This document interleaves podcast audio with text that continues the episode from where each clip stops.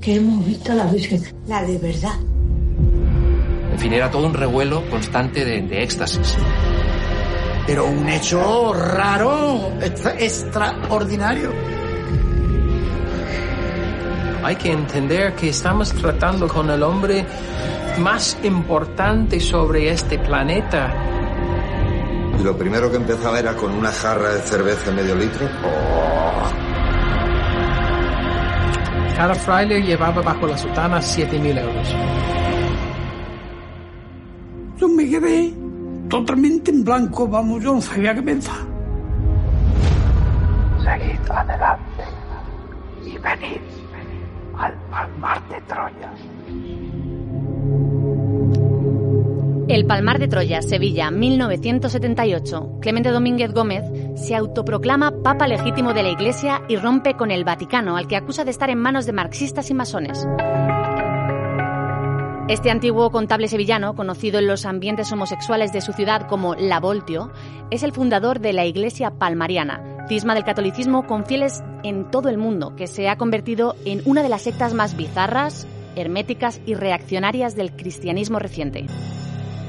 Su sorprendente historia de visiones apocalípticas, papas heréticos, estigmas, sexo, alcohol y dinero protagoniza la nueva serie de Movistar Plus, El Palmar de Troya, que ha conseguido entrar en esta secta hasta donde nunca antes se había llegado. Yo soy Paloma Torrecillas y esto es Seriefilos. Seriefilos. Voy a hacer cosas muy locas. Vergüenza y asco. No pueden entrar. Nadie puede ser detenido en suelo santo. Un podcast de Bertele en el diario.es. ¿Quién dice eso? Patrocinado por Movistar Plus.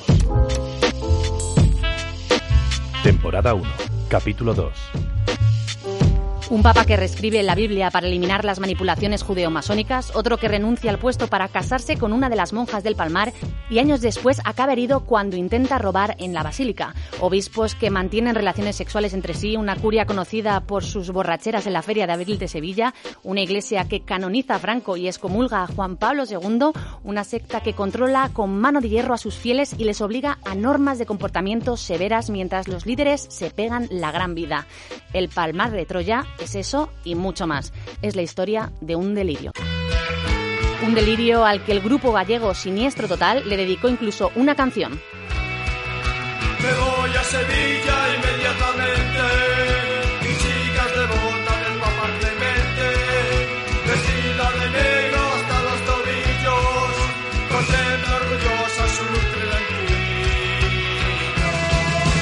Pero vamos al origen. ¿Quién es Clemente y cómo un personaje de la noche sevillana acaba creando un culto propio con una fastuosa basílica barroca en mitad de un pequeño pueblo de Sevilla al que acuden miles de seguidores de todo el mundo que la reconocen como la iglesia verdadera? Aquí os tengo a todos vosotros, como ovejas. Yo soy el pastor para todas las causas. Seguid adelante, adelante, con vuestra cruz cada uno. Y venid al palmar de Troya. Para empezar esta historia de picaresca tenemos que remontarnos a 1968, a la España ultracatólica del franquismo.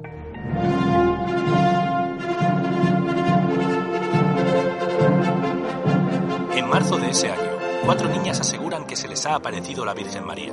Las semanas siguientes, varias mujeres dijeron haber visto otras apariciones. La prensa publica la noticia, se corre la voz y el pueblo se convierte en lugar de peregrinaje. Entre los curiosos, acuden Clemente Domínguez y Manuel Alonso, dos sevillanos que serán esenciales en la historia. Al poco tiempo, Clemente aparece con estigmas y asegura haber tenido visiones. Tras una pugna con las otras videntes, él y Manuel se hacen con el control de lo que sería la secta que aún hoy sigue viva. Todo eso lo asociaba ahí con estas eh, señales de que el mundo se iba a acabar y nos llenaba de temor, siempre temor y respeto a él. Y esto eh, así nos tenía él bajo su, su, su, su, su control. El Palmar de Troya, la serie de Movistar Plus sobre esta increíble historia, está dirigida por Israel del Santo. Daniel Boluda es su subdirector y ha liderado la investigación. Daniel, La historia del Palmar de Troya es una mezcla de comedia disparatada y oscurantismo aterrador. ¿Cómo habéis combinado estos dos tonos? ¿Qué nos vamos a encontrar en, en esta serie? Pues combinar esos dos tonos ha sido una de las cosas más difíciles de la serie, porque parece que si cuentas la parte estrambótica y casi humorística, digamos, le estás faltando al respeto, ¿no? A, a, al drama, ¿no? Que hay en el Palmar de Troya. Y si renuncias a esa parte, también estás perdiendo una parte fundamental de la historia. Ese era uno de los miedos que teníamos y al final hemos visto que tratándolo con naturalidad convivían muy bien al final mm, creo que si hemos conseguido equilibrar esa balanza, habremos, habremos tenido éxito. Has estado investigando más de tres años esta historia. ¿Cómo, cómo llega a ti? ¿Por qué empiezas a interesarte? Yo llego a esta historia por otro trabajo periodístico, yo trabajaba en, otro programa de reportajes y, se nos encarga esta historia. A mí concretamente se me encarga una secuencia que tiene que ver sobre todo con la parte internacional de, esta, secta, ¿no? Y, yo mm, entro en contacto con, con, fieles de Alemania, de Irlanda, de Suiza. Eh, que por el enfoque que se le da en ese momento a, al reportaje, que va más por, por, el patrimonio, por el dinero y por lo que ocurre en España, esas fuentes que yo tengo eh, no tienen cabida en el reportaje. Yo no las pierdo, yo las, eh, las cuido, digamos, no pierdo contacto con ellas. Hablamos del Palmar de vez en cuando, yo de, de vez en cuando me veía un poco obsesionado eh, de repente un fin de semana investigando determinado personaje o, o tratando de, de, acceder a determinado archivo que me decían que alguien tenía. Y, y ha sido una, una investigación muy lenta en, en, un segundo plano de mi carrera también y, y, que, y, que, finalmente toma mm, el impulso final cuando, cuando yo ya trabajo en 93 metros eh, y, y, con ellos es con quien, con quien acabo esta investigación con, con la ayuda que, que, me proporcionan, claro. Además de severa y represiva, la secta tiene fama de ser muy hermética, ¿no? Es muy complicado acceder a ella, a sus miembros, al Papa. Sin embargo, habéis conseguido testimonios muy personales como, como este que vamos a escuchar de un antiguo miembro y marco y suena el teléfono y contesta mi madre. La emoción, lógicamente, escuchar a mi madre era llorar, eh, decirle a mi madre cuánto echaba de menos. Mi madre me dijo, pensé que te habías muerto. Digo, madre, mamá te he enviado todas las navidades, siempre te he enviado cartas, tarjetas que yo le he hecho con mi propia mano. No hemos recibido ninguna carta tuya, Juan, desde que te marchaste. Casi nueve años. ¿Cómo os habéis acercado a los personajes? ¿La gente tenía ganas de hablar o, o miedo a contar lo que vivieron? En este sentido hay dos perfiles yo creo que muy claros. A quien acabamos de escuchar es Juan Márquez, que es uno de los obispos del Palmar. Él es a día de hoy un activista ante, ante el, las tropelías del Palmar, ¿no? Lo ha sido durante años. Y Juan, por ejemplo, era el perfil de una persona que tenía muchas ganas de hablar y muchas ganas de denunciar la secta, ¿no? Este fragmento que acabamos de escuchar, por ejemplo, no, no lo había contado nunca en un medio de comunicación y, y, y creo que son este tipo de, de, de perlas, ¿no? De, de, ejemplos concretos los que nos hacen entender verdaderamente la historia. Luego había otro un segundo, un segundo perfil que era gente que que tenía vergüenza de contarlo, ¿no? De, de, de, de, decir, he sido engañado durante tanto tiempo, ¿qué va a pensar mi nueva pareja que no sabe que estuve o que no sabe todo? ¿Qué va a pensar mi jefe? Y, esas personas, que por ejemplo Andrew, que es esta persona con, acento que hemos escuchado en, otro de los fragmentos que habéis puesto antes, eh, ha habido que, que, hacer un trabajo con ellos de darles mucha confianza y mucho tiempo para, para que se sienten a contar lo que han contado. Dentro las normas son muy estrictas dentro de la iglesia, pero fuera la curia palmariana se despendola. A Clemente le gusta más una fiesta que a Chimo Bayo. Normalmente éramos grupos de probablemente 5, 10, incluso 15 o 20 personas. Y lo primero que empezaba era con una jarra de cerveza en medio litro. Y es es que parece ser que bebía para emborracharse.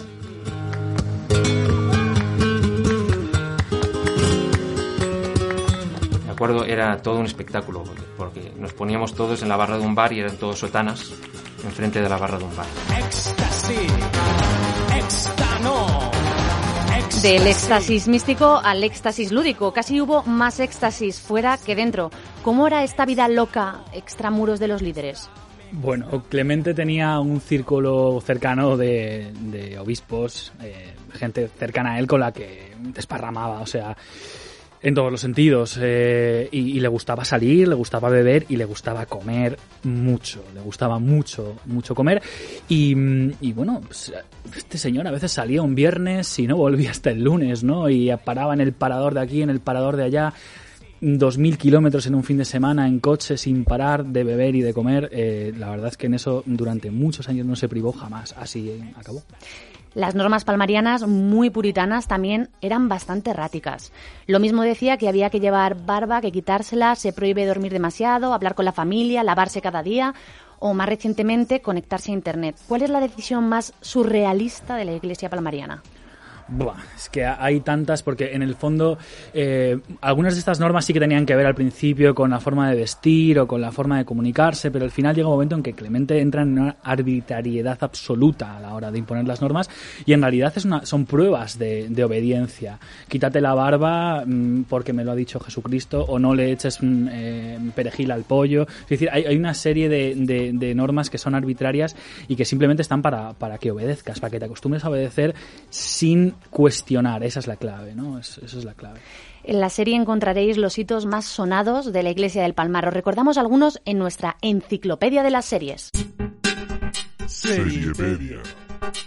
La Iglesia palmariana no ha escatimado nunca en canonizaciones. Entre nuestras favoritas, las de Franco, Escriba de Balaguer, Primo de Rivera, Carrero Blanco, Calvo Sotelo o Cristóbal Colón. Clemente sufrió un accidente de coche por el que tuvieron que extirparle los dos ojos, pero él anunció que la Virgen le devolvería la vista en un milagro que nunca sucedió.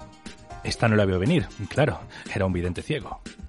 Durante la década de los 90, Clemente fue acusado de abusos sexuales a algunos de los sacerdotes y monjas de su orden. En 1997 los admitió y pidió perdón por ellos. Tras su muerte fue canonizado por su propia iglesia. El tercer papa palmariano, Gregorio XVIII, abandonó a sus fieles por una monja de la orden con la que hizo un sonadísimo posado para interview. En Granada, la revista se agotó en pocas horas. Nos hemos dejado algunos grandes momentos en el tintero, pero en la serie encontraréis muchos más. Seriéfilos. ¿Qué más cosas hay que tú no me has contado? para los que se toman las series en serio. Seriefilos, las series en serio. Pero no todo es esperpento cómico en el Palmar de Troya. Hay un lado oscuro, siniestro y tóxico muy desarrollado que se ceba con sus fieles, especialmente con las mujeres, y más concretamente con las religiosas de su orden. Una monja que era una monjita muy linda y muy buena, joven, bajo una superiora extremadamente dura exigente con las nuevas reglas. Ella se puso mala de los nervios y ella decía, me voy al infierno, me voy al infierno, me voy al infierno. Golpeó su cabeza en la pared. Fue horrible, para mí fue una pesadilla. La vida dentro de la iglesia, ¿cómo es? Hay que diferenciar entre el círculo de Clemente y los demás y luego también entre los hombres y las mujeres. Efectivamente, como como se ha dicho, la vida de las monjas era más dura todavía que la de los, de los fieles eh, varones y, estaban sometidas a un aislamiento tremendo con privación de sueño, posibilidad de comunicarse dentro de la orden, eh, prohibición expresa de desarrollar cualquier tipo de amistad que fuese más allá de, un mero saludo. Eh, bueno, vivían en un estado que que les ha dejado a muchas unas secuelas psíquicas eh, importantes. Ha habido otras que han conseguido salir de aquello, pero desde luego muy duro. Pues vamos a hablar de eso. Estamos en la tercera generación de personas que pertenecen a ella. Hasta hoy tengo pesadillas del Palmar. Hasta hoy.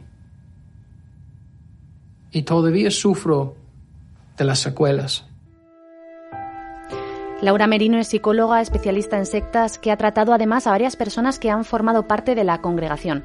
Laura, ¿cuál es el perfil de los fieles de esta secta? Bueno, el perfil, como bien se expondrá en el documental, lo malo es que ahora ya son mm, varias generaciones, gente que ha nacido allí, gente que no conoce otra cosa y el perfil, pues bueno, son gente muy creyente. Eh, hay un tópico que me gustaría desmontar con la gente que está dentro de las sectas y es que sobre todo son gente comprometida, gente idealista, gente trabajadora. Las sectas no están llenas ni de vagos ni de locos, entonces eso me gustaría mucho porque se, se menosprecia, ¿no? El, que, el tonto que ha caído ahí. No, yo he conocido mucha gente y aprovechan eso que tiene bueno el adepto para que lo dé todo por el grupo. ¿En qué condiciones salen tus pacientes después de a lo mejor 20 años aislados en el Palmar de Troya? Bueno, las condiciones son pésimas y más cuando no tienes un referente de una vida normalizada porque el que ha entrado con 20 años, 30 años, tiene su imagen de sí mismo antes, pero el que ha nacido ahí, ha crecido ahí, no conoce el exterior, ten en cuenta que el exterior lo demonizan, todo el exterior tiene que ver con Satán. Es una prueba muy difícil el atreverte a salir y además dejar toda tu familia adentro. ¿Quién te ayuda? No tienes eh, cotizada la seguridad social, no tienes estudios. Es muy complicado, aparte de todo el daño psíquico para volver a colocarte en funcionamiento. ¿En qué se diferencia una secta de este tipo con una religión? No, lo importante es que la secta es una denominación a un grupo que se extiende de una religión, ¿vale? Pero cuando hablamos de persuasión coercitiva o de grupos de manipulación, estamos hablando de grupos que están haciendo un efecto mediante unas técnicas que tiene efectos negativos en la vida del individuo. Tienen un aislamiento, tienen un adoctrinamiento, tienen una eh, dar todo tu dinero, dar toda tu salud. Entonces, lo que nos preocupa a nosotros de los grupos de manipulación coercitivos es el efecto final, no el credo o la religión que puedan procesar, ¿vale? El, mensaje no lo censuramos. Puedes creer en Dios, puedes creer en Buda y, por cierto, hay muchos grupos sectarios, para entendernos, que no tienen nada que ver con la religión, que hablan de psicología, que hablan de eh, ovnis, que hablan de crecimiento personal, que hablan de terapias maravillosas o de empresas que te hacen rico en menos de nada y detrás hay un comportamiento de persuasión coercitiva o funcionamiento sectario que decimos. En aquel tiempo, el franco suizo, la libra esterlina, la libra irlandesa, el dólar, Allí había de todo tipo de dinero, pero una montaña, bien, bien colmada la mesa. ¿Cómo consigue este hombre que la gente le dé su dinero? Bueno, mediante mucho carisma, mediante mucha persuasión y mediante mucho trabajo. O sea, es increíble lo que llegan a trabajar para también generar esa influencia en los grupos. Luego ten en cuenta que también el grupo al final acaba adoctrinando a, los propios miembros. No es todo cosa de, en este caso, por ejemplo, de Clemente, ¿no? Detrás de sí tiene un montón de gente que forman una estructura jerarquizada del grupo y el grupo vive para el líder y el líder vive para el grupo. Hay una codependencia ahí que a la vez se dan mutuo sentido. Sin embargo, ha perdido en los últimos años números adeptos. Ahora mismo están en unos mil fieles, cuando en su mejor momento, a finales de los 80, sumaban unos 5.000 de más de 20 países. ¿Por qué pierde fuerza un grupo religioso de estas características? Hombre, yo creo que gracias a trabajos como el que vamos a ver próximamente, el Palmar es, una, es un grupo que está muy expuesto, sobre todo en los años 80. Hubo momentos muy fuertes. Me recuerdo una noticia de un chico que este, se castró y eso salió en los medios de comunicación y además intentó hacerse daño en los ojos con púas. Entonces eso generó una alerta en los años 80 en España, en los medios de comunicación se metían mucho más con el tema y eso hace daño y hace una prevención.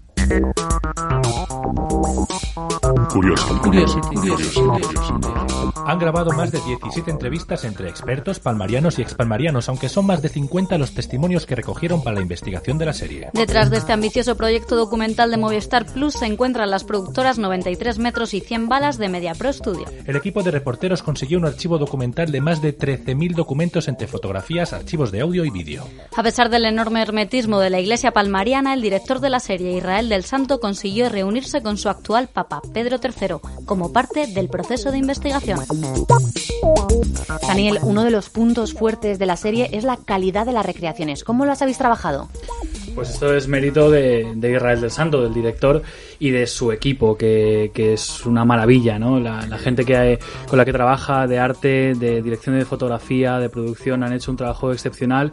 Además, en un tiempo récord, diría yo. Las recreaciones se han grabado en dos semanas y la verdad es que el resultado lo vais a ver, está, está muy bien, está a la altura de cualquier serie internacional de las que estamos acostumbrados a ver. Todo lo que siempre quisiste saber de tus series favoritas, ahora no tienes ni que preguntarlo.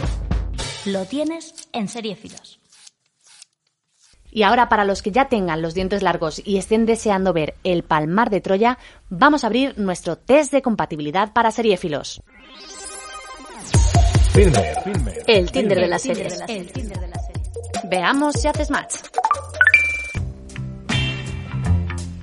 ¿Te gustará esta serie? Sí. ¿Te tragaste Wild Wild Country de una sentada o leíste con pasión Las chicas de Ed McLean? Siempre soñaste con hacerte un Carmina Ordóñez en el Rocío. ¿Te atrapan las tramas surrealistas y los personajes delirantes? ¿Estudiaste Cienciología por la UNED? ¿Te supergustará esta serie? Sí. ¿Usaste el filtro de Instagram de las caras de Belmed? ¿O eres del club de fans de Cecilia Jiménez, la voluntariosa restauradora del Homo de Borja? En un pueblo cercano a Sevilla llamado el Parma, ocurrido una cosa muy gorda, el milagro de la Santa Fa. Nosotros que somos muy de Cecilia Jiménez no podemos dejar de recomendaros El Palmar de Troya, la apasionante serie sobre una secta inquietante y desternillante a la vez. Una mezcla entre Berlanga y Berman. Corre por aquí, Castar lo tienen drogado, obispo marxista de Sodelini. Esto ha sido un pequeño aperitivo del banquete visual y tragicómico que os espera viéndola. Os dejamos por hoy, no sin antes recordaros que Seriéfilos es un podcast de Bertele en el diario.es producido por Carne Cruda y patrocinado por Movistar Plus. Un abrazo, hermanas y hermanos de la Santa Faz.